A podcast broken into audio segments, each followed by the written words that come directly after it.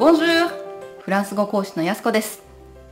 さて、11月はフランス語で Novembre, Novembre 最後の3文字を軽くするのがポイントです。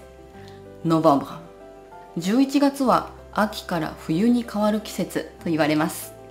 だんだん寒さが厳しくなりますね。11月はどんどん寒くなるという表現を今日勉強しましょう。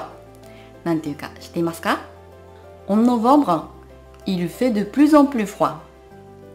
En novembre, il fait de plus en plus froid. En novembre, il fait de plus en plus froid. というふうに表現します。この de plus en plus は副詞表現でどんどん次第にといった意味があります。真ん中の S にリエゾンが発生するのでここはポイントですね。de plus en plus de plus en plus と発音します。プルスはより多くという意味の比較表現です。英語の more に値する言葉ですね。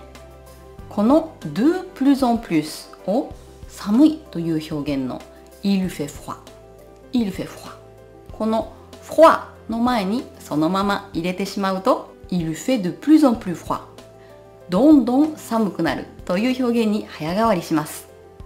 De plus en plus 形容詞副詞こちらは大変便利なのでしっかり覚えてみてください。